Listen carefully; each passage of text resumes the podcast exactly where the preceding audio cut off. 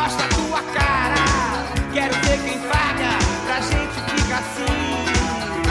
Brasil! E bem-vindos, você está no Bueiro Nerd, eu sou Marcelo Pereira e hoje nós vamos falar sobre Rue Rue BRBR e o nosso grupo de pagode hoje está bem maior. Estamos aqui com a primeira convidada, vamos até bater palmas aqui para ela, Ellen Silva. Então, o melhor do Brasil é o brasileiro, né?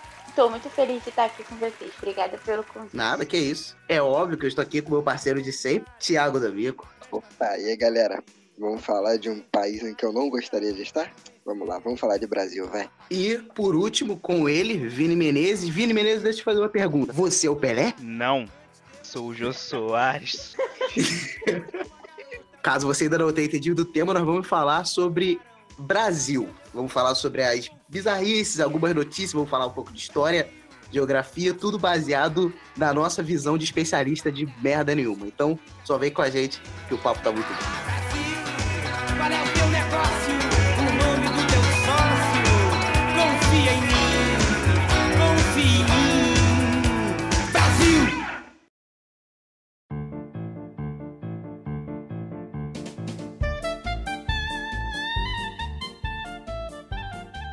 Estava eu fazendo a pesquisa para esta pauta e eu estava vendo o ranking dos países mais felizes do mundo. E em 28 está lá o Brasil. O curioso é que o Brasil está no meio de um monte de países de primeiro mundo. É Austrália, Estados Unidos, Finlândia, Inglaterra. Por que o Brasil está lá? Por que, que o Brasil consegue ser feliz mesmo a gente sabendo que nossas condições não são as melhores? Eu li um artigo real mesmo, falava que o brasileiro ele não tem noção da realidade. Foi feita uma pesquisa sobre perguntas com relação a situações que acontecem aqui no Brasil.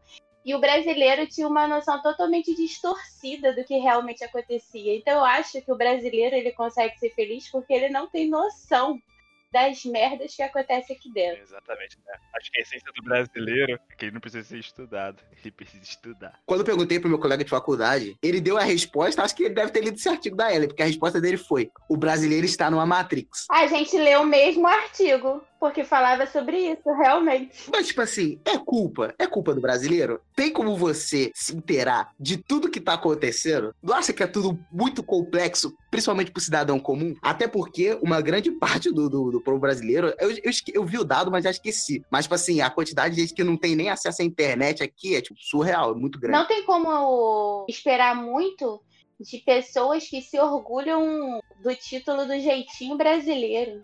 A galera se orgulha disso, mas sendo que o jeitinho brasileiro tá chamando o quê? O brasileiro de preguiçoso, de pilantra. E ele se orgulha disso, cara. Tu vai esperar o quê dessas pessoas? Não vai botar a gente como vítima falando de condição social, de não ter acesso, de pessoas comuns, não. As pessoas elas se acomodaram, elas gostam de ter esse título de burros, de pessoas alienadas mesmo com a realidade. O pior é que eu concordo com a Eren. O brasileiro, ele realmente gosta de, de, de se colocar pra baixo, sabe?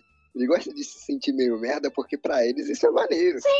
Eles acham engraçado. Convenhamos a gente, acho isso muito engraçado também. Não vamos nos botar num, num pedestal e dizer que todo mundo é, é burro, né? É porque realmente acontecem algumas coisas aqui no, no Brasil que a gente fica meio abismado. Até pra cometer crimes, a galera é, é meio estranha. Pra tu ver uma ideia, alguém aqui acompanhou o que aconteceu lá com a tal da Flor de Lis? Bem, eu já ouvi falar. A mulher, junto com o marido dela, adotaram 50 crianças. Eles eram um casal de evangélicos, eram um, é, pastor e pastora e cantores. E depois ela entrou pra política. Sendo que lá na entranha do relacionamento já tinha uma bizarrice, que é o quê? O cara era muito mais novo que ela. E ele namorava uma das filhas mais novas dela. Aí ele terminou com a filha mais nova, com a filha dela, pra ficar com ela. E depois de muito tempo, eles se casaram. Aí, tipo assim, depois de muitos anos, o cara morreu, ela foi lá, chorou no enterro, os caramba. E aí, quando a polícia fez a investigação, viu que as histórias que ele tava contando ele não batia. O cara tomou 30 tiros perto da casa deles, eles disseram que só ouviram seis tiros, acharam a arma dentro da casa dela. Caraca, o básico. É você o quê? Se livra da arma. Mas não, eles pegaram a prova do, do bagulho e botaram dentro de casa. Aí foi presa. Galera, ela não foi presa porque ela tem imunidade parlamentar. Como se a história já não fosse esquisita o suficiente, acharam, olha isso, a polícia foi investigar o computador de uma das assassinas e ela estava pesquisando sobre como matar com veneno e assassinos de aluguel e assassinos barra pesada. A, a mulher foi procurar assassino de aluguel no Google. Não, e o mais engraçado é que também, tipo assim, pô, com todo respeito a falecido, mas ele também, caraca, toda hora eles tentavam matar o cara. Era engraçado que toda hora eles tentavam envenenar, só o cara nunca morria. E toda hora ele dava ocorrência no hospital de problema estomacal, de problema de cabeça e tal. Eu falando, mano, Mas isso daí é o mínimo que você pode esperar de um país que nos anos 80 era apresentado, o programa infantil era apresentado pela Xuxa, quase pelada. Você em plena puberdade, né? Com certeza, sim. Você tinha a banheira do Gugu, mano. Você tinha a banheira do Gugu, era pornografia, domingo com a família. Não, e detalhe, detalhe, não sei se vocês lembram das sungas super coloridas e super cavadas. Os malucos metiam uma sunguinha super cavadinha e colorida pra chamar realmente a atenção. é de ficar constrangido hoje, né? Mas na época, eu tava lá vendo aquilo lá com o meu macarrão e carne moída, falando, hum, eu acho que, que programa decente, eu acho que coisa maravilhosa. Na época era super normal. O mais engraçado era, tipo assim, as, é, as personalidades que participavam do, da banheira do Gugu. Porque era, tipo assim, umas modelos, tipo, top, top, da banheira com quem? Tipo, com o Padre Washington do El Chan. Você lembra do Gilberto Barros? Eu Você lembra da capa de vinil dele que ele tá com uma criança? É a criança no colo dele e ele com uma cara de pedófilo total com a criança, assim, cara. É um absurdo. E as pessoas entendiam aquilo ali de boa. Bem-vindo aos anos 80, cara. Aí começou a dar errado, tá ligado? os conceitos eram outro, cara. Era outro. Por exemplo, quem, quem pegou TV Manchete, a gente mesmo não pegou isso, a TV Manchete. Mas tinha o anime Yu Hakusho, conhecido por uma das melhores dublagens dos animes, né? O cara do Japão falando coisas tipo. Ah, rapadura é doce, mas não é mole, não. Tem um, um episódio que ele tá lutando contra uma. contra uma espécie de demônio, entre aspas, que era um homem vestido de mulher. Aí ele enche o demônio da porrada e fala assim: se você é homem, haja como homem. E é uma produção japonesa, pra tu ver que nem sempre o Brasil, nos anos 80, não era só o Brasil que ia mais longe com essas coisas, sabe? Não, tipo assim, aqui, aqui no Brasil, a gente consegue ter celebridades que não fazem nada. Não cantam, não dançam, não fazem nada. nem, nem são atores, não são nada. Te dou um exemplo, te dou um exemplo. Geise Arruda. O que, que a Gisele Ruga contribuiu para o Brasil? Nada, mas é uma subcelebrity total, subcelebridade assim, alto nível, porque a mina apareceu uma vez na faculdade com uma roupa curta e vaiaram a garota. Pergunta: será que uma subcelebridade ela se ofende em ser chamada de subcelebridade? Não sei, deve ser legal, né? Vamos chamar alguma um dia se a gente encontrar. Tá bom. O Theo Becker, né? a- Ah, não. Esse é irmão desse. Ele usou esse meme do esse aqui, ó. Esse meme foi feito da Fazenda, que por si só é todo um experimento de subcelebridade. Tipo de rato de laboratório. Olha como é que as, celebridade- as subcelebridades se comportam. Olha o que, que acontece se você jogar comidinha pra ela. Pô, eu lembro de ver, a última vez que eu vi o Yudi foi, pô, quando eu era criança lá no de companhia, depois eu vejo o cara na fazenda, tipo, Errado não está, mano. Falando nisso tudo, vocês viram quem vai estar presente na, na última, na próxima Fazenda aqui agora? Não sei se, se já saiu. Nájila Trindade. É a mulher que acusou o Neymar de estupro. subcelebridade. eu vi o Maurício Meirelles comentando a respeito disso, e ele falou uma coisa: se ela, tudo que ela fez na vida foi acusar o Neymar de estupro, e detalhe, ela era uma mentirosa, o Neymar não estuprou ela, e depois ela é chamada pra fazenda, não tá meio que recompensando a desgraçada? Tá dando a ela o que ela queria, porque ela sabia que ele ia ser provado inocente, mas ela não queria provar nada, ela só queria biscoito. E deram biscoito pra ela. Palco pra retardada. Esse lance do Neymar também é uma situação totalmente Brasil, né? Pô, você falou de Neymar agora, cara. Você me lembrou de futebol. O que me lembrou? De Copa. Cara, o Brasil sediou uma Copa e Olimpíada, mano. Tu tem noção de como isso não faz o menor sentido? Não, a gente sediou uma Copa e Olimpíada com dinheiro totalmente banhado na corrupção e, e tipo, superfaturamento.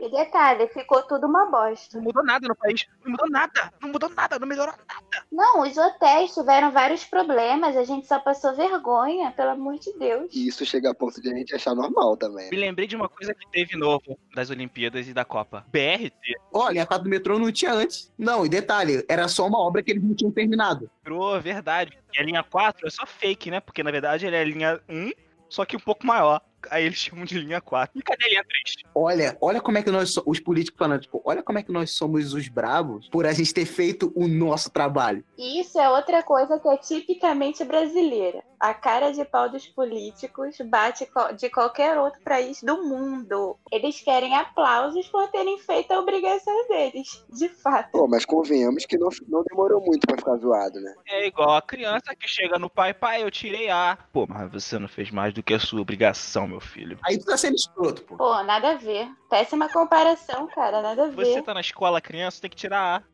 É tua única obrigação na vida, é teu trabalho, entendeu? Não, você quer que ele tire A, mas ele não tem obrigação de tirar. Isso não faz o menor sentido, né? Ellen, dá um papel higiênico pro Vinícius aí que ele tá falando muita merda. Tô sentindo o cheiro daqui, hein? Tá cagando pela boca. Oh!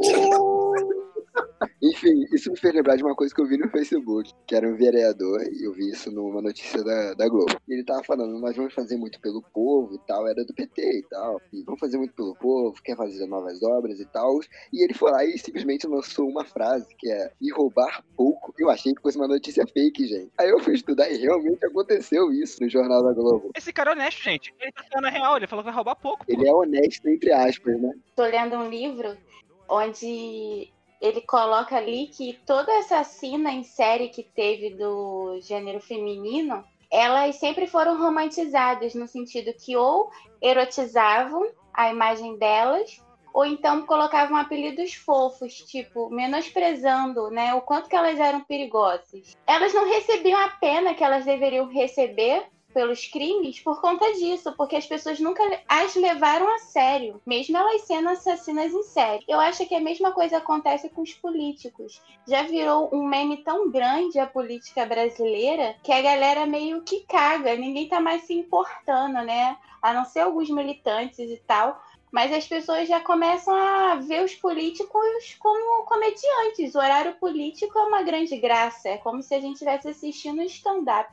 E os políticos sabem disso e falam frases de efeito como essa para fazer graça. E eles ainda são eleitos por terem feito isso. Eu tenho duas teorias. Aqui no Brasil, o político ele só começa a temer mesmo o seu, o seu cargo quando duas coisas acontecem. A primeira é ou se descobrirem que ele mandou matar alguém. Por exemplo, é o caso dessa que a gente tava falando agora. Foi confirmado, entre aspas, que ela é mandante do assassinato do marido, estão caçando o mandato dela para ela poder ir pra cadeia logo. Sendo que crime em Brasília acontece o tempo todo. Só que, tipo assim, corrupção, roubo, a gente já tá meio que no tolerável, tá ligado? Tipo assim, ah, isso tem mesmo. É um assassinato só se você for jogador de futebol. ou se tiver uma crise econômica ferrenha, onde todo mundo fica sem dinheiro. Aí tem revolta. Ou quando reajusta o, o- o preço do, do ônibus, né? Aí E realmente. aí acontece Ou revolta. então do Bolsa Família, né? Se você der esmola, a galera fica calada. Mas se você tirar a esmola, o bagulho fica doido. Exatamente, chega num ponto onde eu queria dizer que o brasileiro ele meio que começa a se importar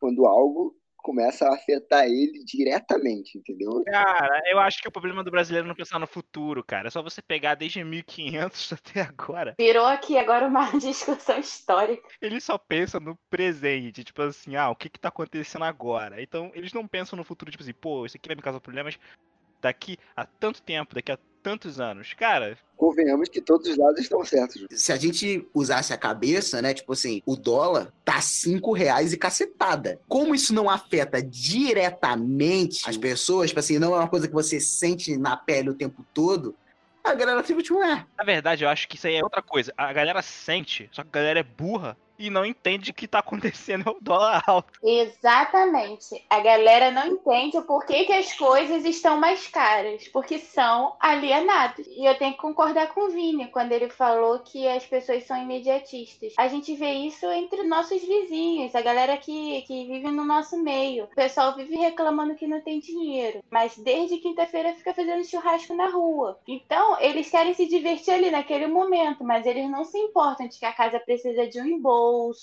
né, de que os filhos poderiam estar numa escola melhor. Por quê? Porque isso são benefícios a longo prazo. E eles só querem rir, entendeu? Eles só querem dançar, se divertir. Acho que é ter um iPhone sem reboco da casa. Eu acho que quando Cabral botou os pés aqui na praia do Brasil, eu acho que o mundo todo teve uma- um momento meio Obi-Wan Kenobi. Todos os sabem. Aí o pupilo perguntou, mestre, o que aconteceu? Eu sinto que alguma merda muito grande acabou de acontecer neste momento. Caraca, deu uma vontade de sair dessa cal e pensar na vida agora. Tipo, cara, o que, que o brasileiro tá fazendo? Ontem eu fui ajudar a minha avó Ceissa. Beijo vó, porque ela tava com problemas técnicos, e minha avó começou a falar sobre as pornochanchadas, cara, que rolava no período do Sua avó. minha avó. E ela contando, era tipo assim, uma coisa muito engraçada, porque ela fala tipo assim, não, porque na época a Ancine foi criada. Aí toda hora passava filme, tipo, os militares censuravam, mas eles deixavam os filmes com promiscuidade. Aí ela falou, moça que era do lar, não ia no cinema, porque os caras iam no cinema pra. Pra ficar fazendo Bom, já entendemos. e, tipo assim, esses filmes, eles fizeram um sucesso estrondoso. Por quê? Você tinha o quê? Filme americano era de faroeste. E no Brasil, por algum motivo, os militares censuravam muita coisa, mas isso eles deixavam passar. Então, tipo assim, todo aquele período militar foi uma enxurrada de filme com diálogos toscos, com umas promiscuidades. E muitos desses atores fizeram sucesso nessa época, tudo tentam renegar esse passado, porque eles estão tudo na mídia hoje, alguns deles. Você tem Porno Chanchado com Regina Casé, cara. Regina Casé, mano. Regina Casé. Pô, cara, mas tem frases épicas de. Meu Deus, fechado. Tem aquela do Shimira, lembra dessa do Shimira? Lembro? São quatro horas da tarde de uma quarta-feira, não é? Semana praticamente encerrada. As participações especiais eram muito boas, né? Pelé, Casa Grande, eh, Regina Casé, até a Xuxa, cara. A Xuxa tem um passadozinho ali nos filmes adultos. Não sei se é dessa época, mas é um, alguma coisa aí, que ela também tentou fazer com que esse filme sumisse. Você processou a Google, não foi? Pra querer acabar com toda a indexação desse material na internet. A Xuxa virou aquele fenômeno e tal, nos anos 80, mas eu tenho uma teoria de que ela já ia ser famosa de qualquer jeito, não importa o que ela fizesse. Ela teve duas façanhas. Ela namorou o Pelé e o Ayrton Senna. Aqui no Brasil, a gente também torna ex-namorada de famoso subcelebridade. Não sei se vocês lembram que ex-namoradas do, do Ronaldo Fenômeno se juntaram e fizeram um grupo de forró chamado As Ronaldinhas. As mulheres se orgulharem de serem ex-namoradas de um cara famoso. Ah, mas essas mulheres se submetem a isso já sabendo o que elas querem, né? Elas namoram ele justamente pra fazer carreira. O namoro é a carreira. É um outro tipo de empreendedorismo. É algo que foge da nossa mente. Vamos ter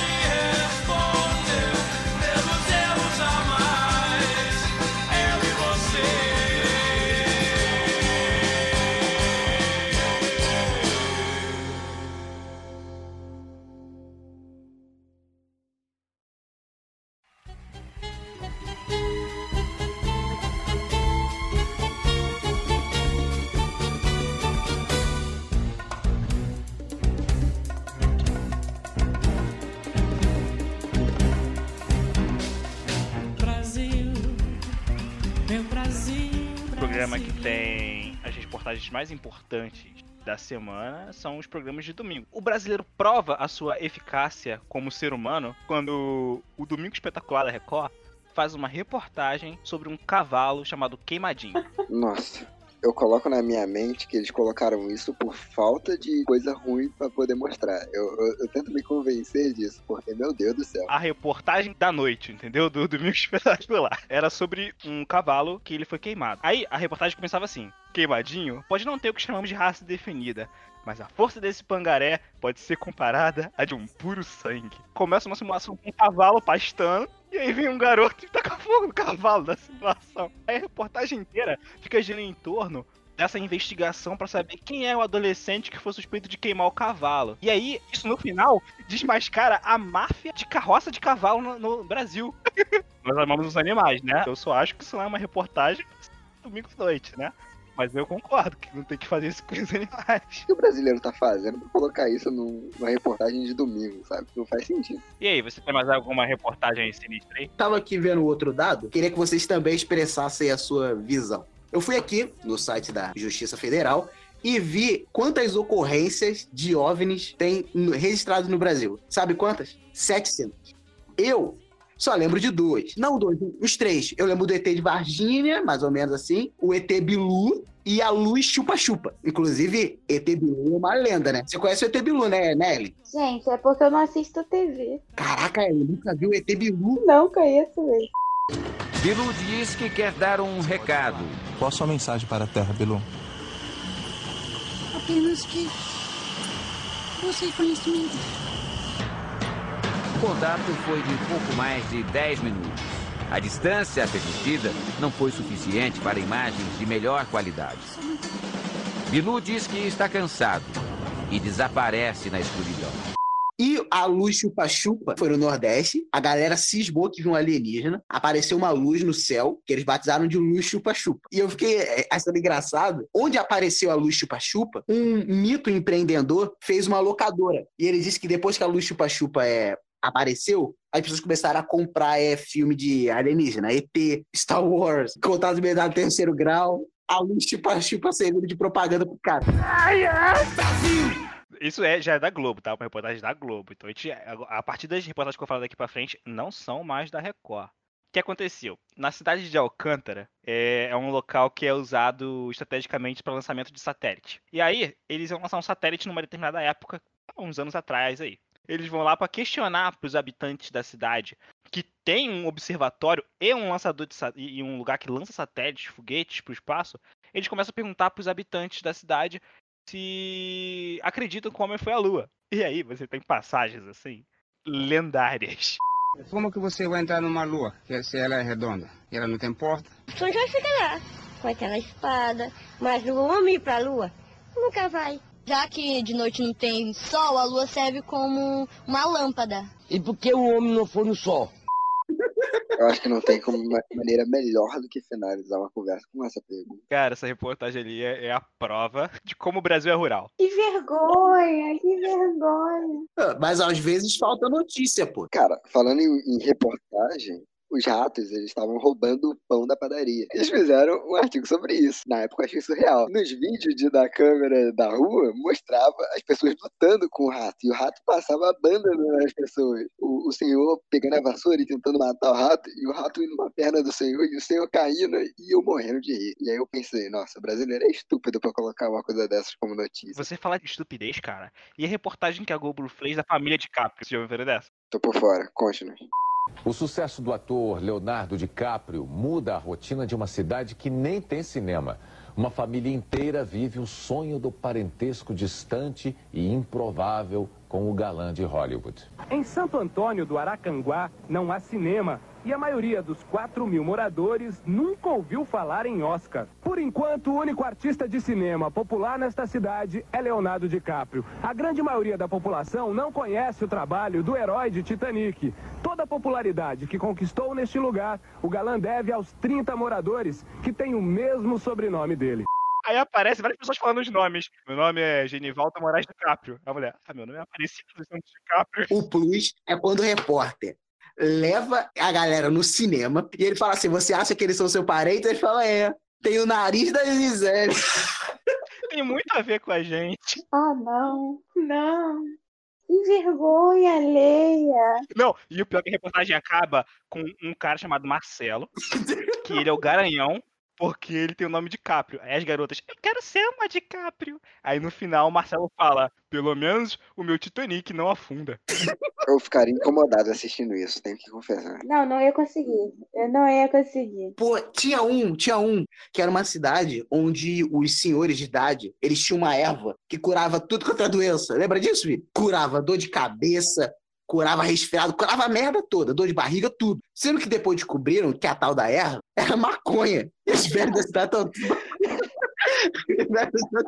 Aí a polícia teve que tirar tudo. E é engraçado que, tipo assim, eles não sabiam que maconha era proibido e tal. Cada senhorzinho tinha o seu nome, chamava a planta de, uma, de um nome. Ah, essa aqui é a erva de não sei das que, erva de não sei das quantas, cura isso, cura aquilo. E, tipo, era só maconha. Ele tá ficando chapadão. Errado eles não estavam, né? Porque chapado ele não sentia nada. Não, concordo, concordo. Tô tirando a razão dos velhos, não. Tem a reportagem, tu lembra de uma repórter que tava com os policial? O policial tava falando sobre o novo spray de pimenta que eles estavam inaugurando? Lembro, já vi, claro. O policial pega a repórter joga o pimenta na cara dela. E ela, não tá parando. Ele, é, exatamente, assim que funciona com bandido. Bandido. Tem um fenômeno da televisão brasileira que a gente não tem como não mencionar. E, de novo, quando eu tava ontem consertando a TV da minha avó, porque minha avó vê TV aberta, e na Record, sabe o que tava passando? Os Mutantes. Bem lembrado. A novela? A novela, a série, o patrimônio cultural Os Mutantes. Melhor que X-Men. É os X-Men que eu sempre quis, cara. Eu tinha esquecido o quanto aquilo dá vergonha alheia, cara. Eles não se ligaram que foi um erro passar a primeira vez. Não, eu, eu achava, eu achava que, tipo assim, quando você tem talento pra atuar, você meio que começa na malhação e depois você vai meio que progredindo pra outras novelas. Aquela galera parece que acharam de, de qualquer lugar. Tipo, os caras não sabem atuar, cara. É, pô, tinha um ator lá de mutante que eu vi na padaria, pô. Abriram a porta dos estagiários e foram parar todos lá. O único que sabia fazer alguma coisa era o cara dos efeitos especiais, que ele tava tentando mostrar o talento dele, mas o negócio não tava colaborando. Traz o garoto que tira xerox pra escrever. Você tem alguma ideia pra alguma, pra alguma novela? Ele falou, pô, cara, eu sempre fui fã de X-Men. Você tem problema de eu fazer uma, uma série igualzinha X-Men? Tá, copia, mas não faz igual. Vocês falaram de efeitos especiais, mas parece que, tipo, assim, pegaram uma criança de 14 anos de idade que acabou de aprender a usar o Photoshop e colocaram lá pra fazer sério. Cara, Mutantes parece aquele vídeo que eu editei quando era criança, de eu fazendo um Rasengan e um Kamehameha. Sei se você lembra desse vídeo. Muito vergonha alheia. Era tipo aquilo ali. Eu fui obrigado a ver um diálogo enquanto consertava a TV da minha avó. O diálogo era assim: estamos levando esse mendigo aqui que ele tava fazendo uma baderna lá na rua. E o mendigo, eu não estava fazendo baderna, eu estou avisando sobre os reptilianos, reptilianos são reais. Aí o, o policial falou assim: cara, você é maluco, só fala maluquice. Aí o outro fala assim, cara, já ouvi falar desse negócio reptiliano, isso aí pode ser real, hein? Aí minha avó vira e fala pra mim assim, por que, por que tá nesse canal de merda? Tira isso. Foi uma experiência proveitosa você consertar a TV da sua avó. Eu tenho uma página no Facebook que é justamente cada dia uma cena de os mutantes diferente. É muito bom. Todo dia você vai ver uma ceninha mais cringe que a outra dos mutantes. Como se não bastasse a gente, tipo assim, se inspirar lá fora quando a gente vê os artistas vindo aqui, às vezes a gente se inspira um pouco demais. Por exemplo, vamos, vou até agora aqui jogar algumas versões brasileiras de música gringa. A primeira, que é a música do Alexandre Pires, Eva Meu Amor, já viu? Não. As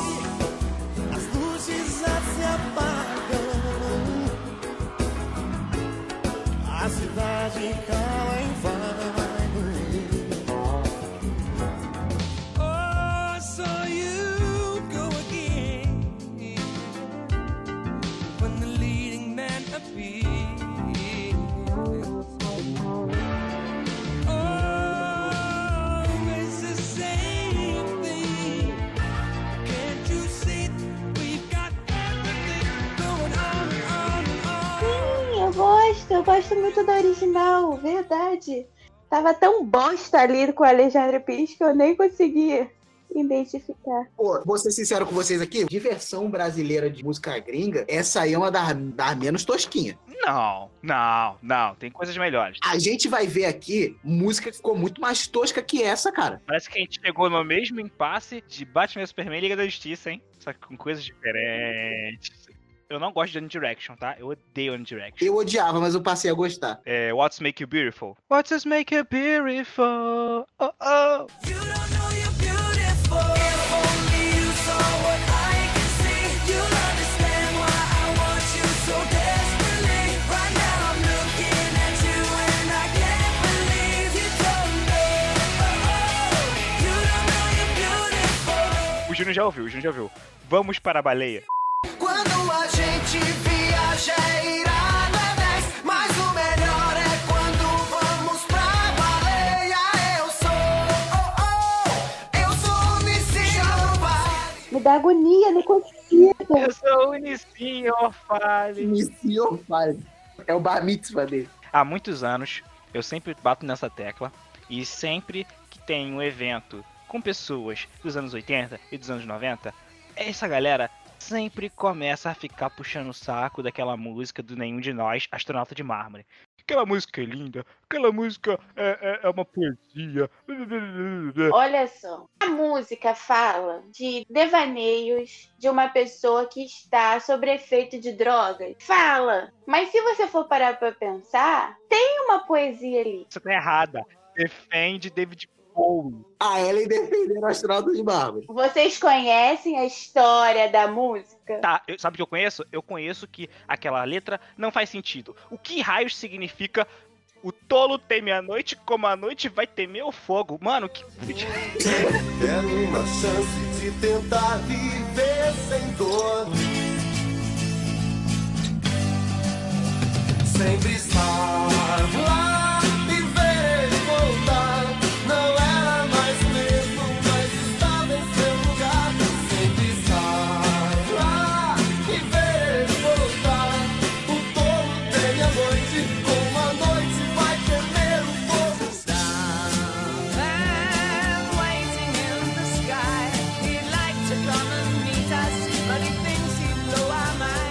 Desculpa, Ellen, mas eu não- também não consigo concordar. Eu estou te falando que, se você for ver o histórico, ele está falando de devaneios de uma pessoa que está sob efeito de drogas. Mas quando você fala isso, você justifica qualquer merda que eu possa fazer de música, eu posso falar.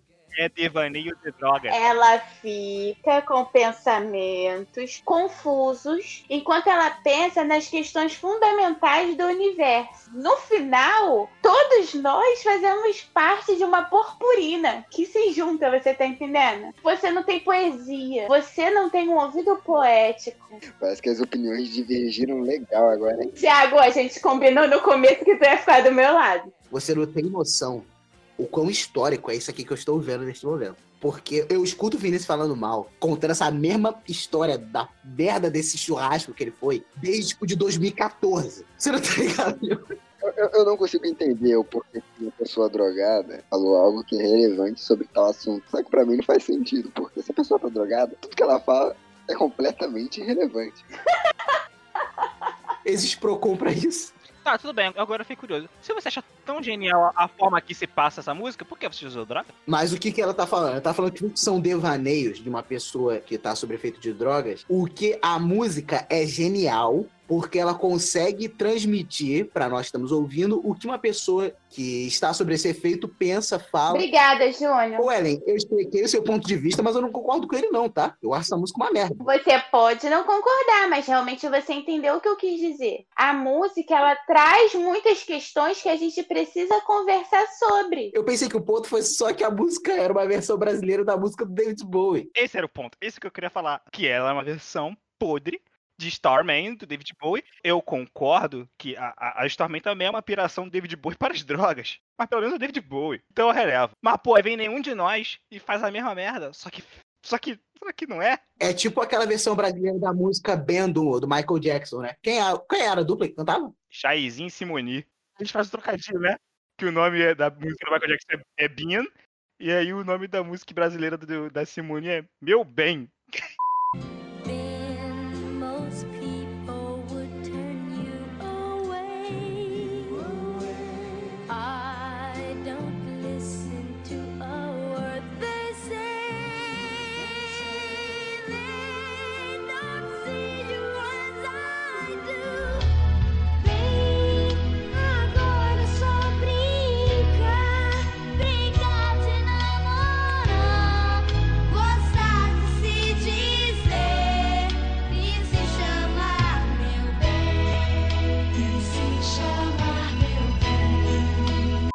Estragaram uma das músicas que eu mais gosto, cara. Tem aquela música Linger, da The Cranberries, que aí a Angélica fez uma versão.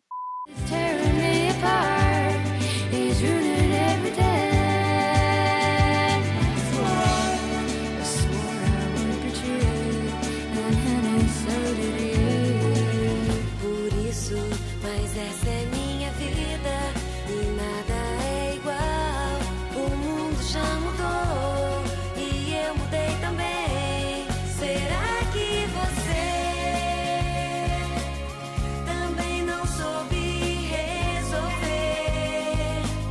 Existem apresentadores que imitam na- nas canções sem nem precisar copiar gringo. A Angélica cantava a abertura do Digimon.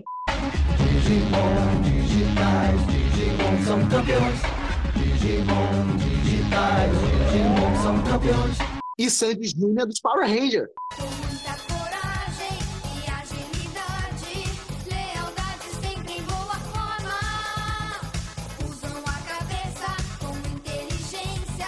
Eu acho que existe uma categoria especial que são funks brasileiros que pegam músicas americanas.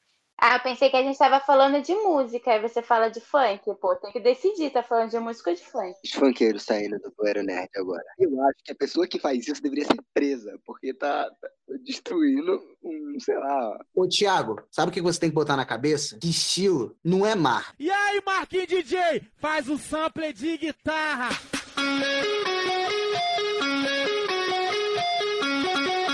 Faz o sample de guitarra. Produções e mixagens. Marquinho DJ. Brabo da MPC.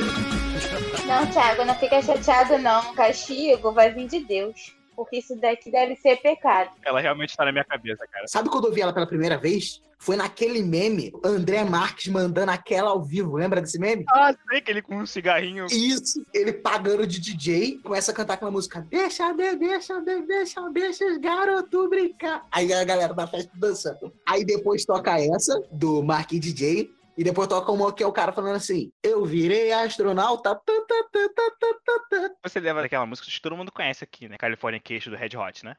And if you want these kind of dreams, it's Californication. Ai, ai. Deixa eu ver aqui. Ela se chama Vidro Fumê, do MCTH.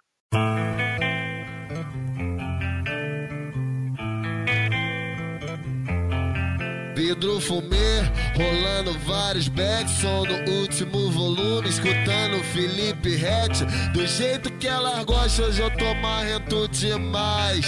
Eu até não levo a sério foi como música. Mas agora, como humor, ele é muito efetivo, cara. Ah, realmente ficou super maneiro. Ellen, basta você pegar sede de Naruto, versão funk, e você vai saber como todo o contexto muda e como isso pode ser usado para várias coisas. É só você pegar a versão Feel Good Inc. do Gorillaz, Fio Chatuba. Era exatamente sobre a galera lá de Mesquita que mora perto da Chatuba e faz, canta funk. Entendeu? Todo um contexto, cara. Todo contexto pra deixar a parada maneira, entendeu? Super maneiro. E, Ellen, isso envolve os memes, envolve os, as entranhas da, da internet brasileira. eu entendi. Só que pra mim é tão tosco, tão tosco, é muito repulsivo, cara. Desculpa aí pros os funkeiros, mas sinceramente. Eu acho que o Brasil ele tem é, realmente a capacidade de meme muito grande, cara. O Brasil é uma fábrica de meme. Quando a gente vê essas coisas, a gente volta para aquele questionamento, aquele questionamento lá do início do programa, cara. Por que, que o brasileiro é um dos povos mais felizes do mundo? Porque a gente consegue se divertir com pouquíssima coisa, cara. Ellen, você já viu Matrix? Ah. O Cypher não seria mais feliz dentro da Matrix? É, mas é uma ilusão, né? Dane-se! Dane-se não, cara!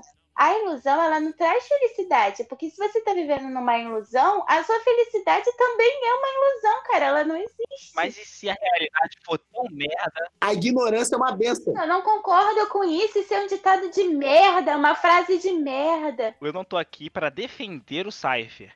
Eu estou aqui para defender o ponto de vista dele. Eu não tô falando que eu concordo com ele. Eu só acho que ele tem o direito de pensar assim. Eu acho que o cara tem o direito de, tipo assim, cara, eu preferia não saber disso e, tipo, seguir minha vida eu ia ser muito feliz. Sim, eu também concordo. Eu quero saber das coisas. Eu quero ter meus olhos abertos. Também quero que o cara tenha o direito de também manter sua ignorância, entendeu? Faço as palavras de Menezes minhas palavras.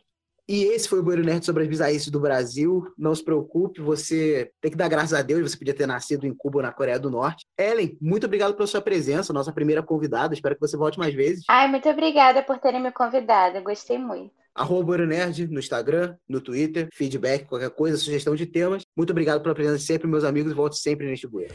Tchau, tchau.